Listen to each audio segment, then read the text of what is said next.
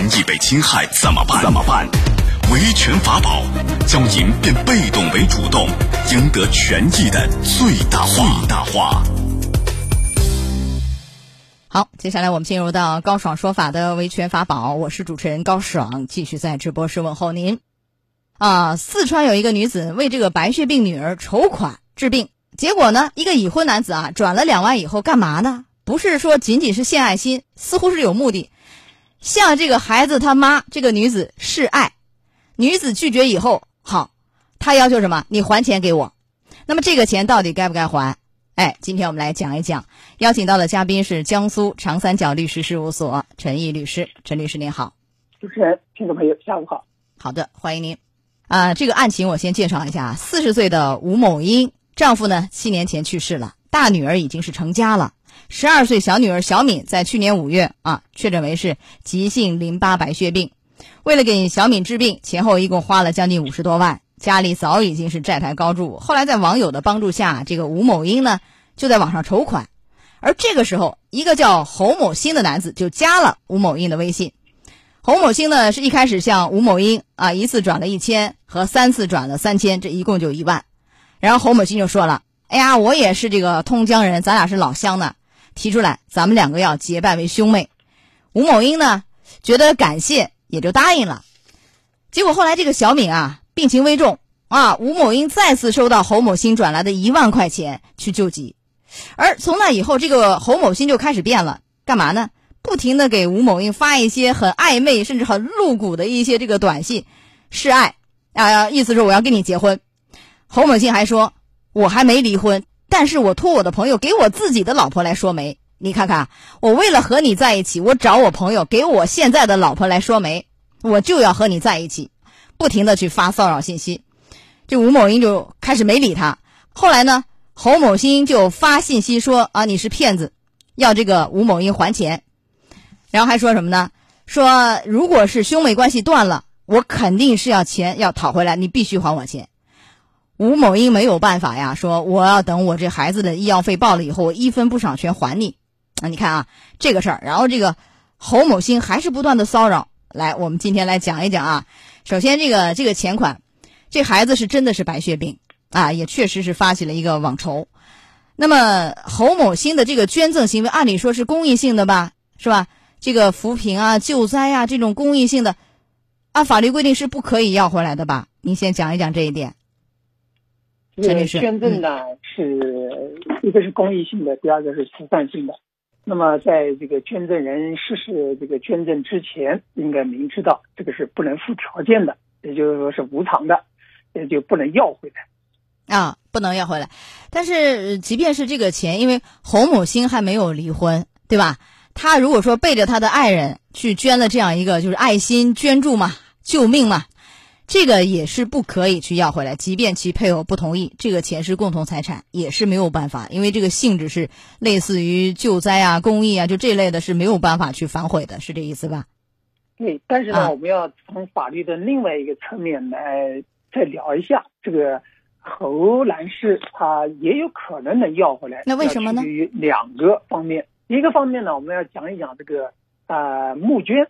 它还是有法律规定的，不是任何人、任何单位、任何组织都可以口头的或者是通过网络的公开媒体的来向其他人或者是社会来要求募捐，必须得要按照法律规定来获得这样的资格，成立这样的组织，或者呢你没有这样的组织，你个人想要募捐的话，你可以通过这样的组织来为你募捐。那么也就是说，这个吴女士她的这个。呃，要求募捐的他的瑕疵，那么也就是说他的违法，违法呢，那就会形成两种结果：返还是吧？国家对国家可以追缴他，嗯，没收他。那么第二个呢，对于这个何某新这样的人捐赠的人来讲呢，他可能国家没收以后会返还啊给，哎，对。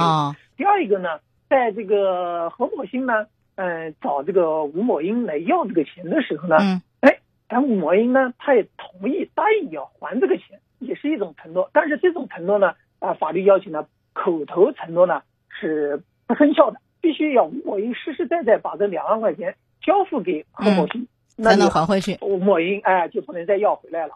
啊，这是这一块儿，一个是有瑕疵，就是如果说他捐款的本身是有问题，没有通过正规渠道来捐款，有可能这个钱也是可以要回来。从这个角度，但如果是一个正规的一个捐款，比如我通过红十字会等等啊一些合规的慈善组织，那么像他这样的就无法去要回来这个钱。侯某兴对吧？这两万无法要回来，这个事儿为什么引发关注呢？这个侯某兴的动机压根儿就不纯，现在人们很难判断他真的要帮这个孩子，还是借此为目的要。